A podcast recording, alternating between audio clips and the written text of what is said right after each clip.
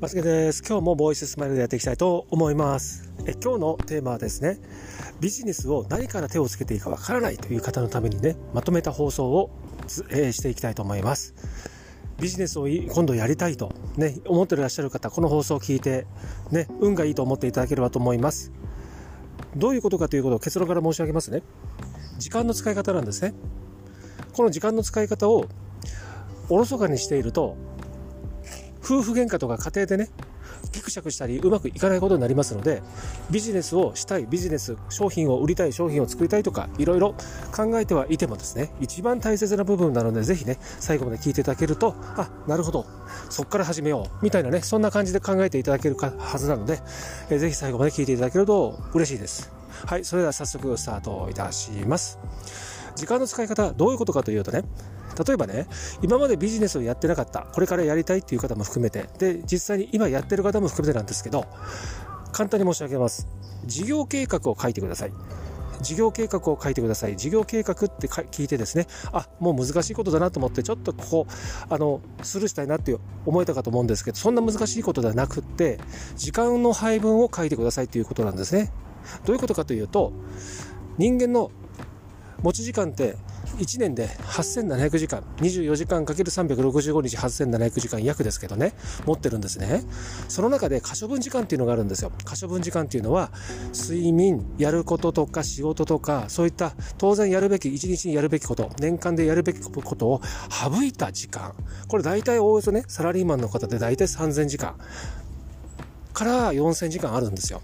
これを、えっ、ー、と、どれぐらいの日数にするかっていうと、大体丸々1ヶ月分なんですね。30日分が浮くんですよ。12ヶ月ある中で、11ヶ月分が丸々可処分時間なんですね。ここでまあビジネスを展開するっていうことを話そうとしてるわけじゃないんですね。これはもう当たり前のことなので。どういうことかというとね、例えば主婦の方、ママさんがビジネスをやります。旦那の給料じゃちょっとやっていけないから、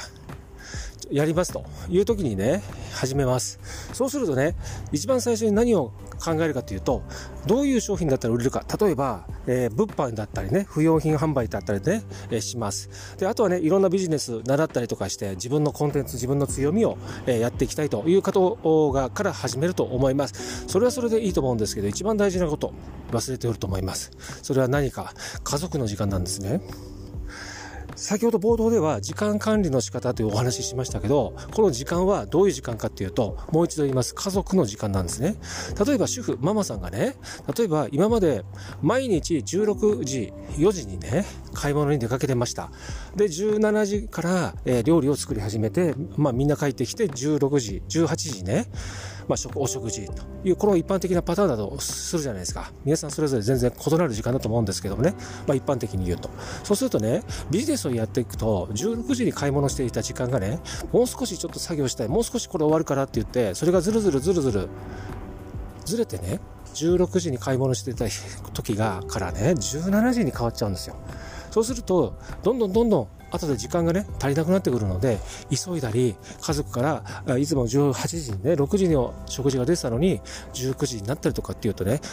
小さいね、不満がね、家族内でね、家庭内で生まれてくるんですよ。そうすると結果どうなるか。ね、一番最初に申し上げましたけども、ちょっとした小競り合いとか、家庭内でですよ、夫婦 喧嘩があったり、お母さんとかね、やったりとか、そういう感じでなってくると思います。ということで、時間管理っていうのは非常に大事なので、事業計画をまずビジネスを何か何、何から手をつけていいかわからない場合には、ビジネスをまずそこで考えるのも当然いいんですけども、事業計画、時間の配分を決めてですね、どうしても家族と過ごす時間は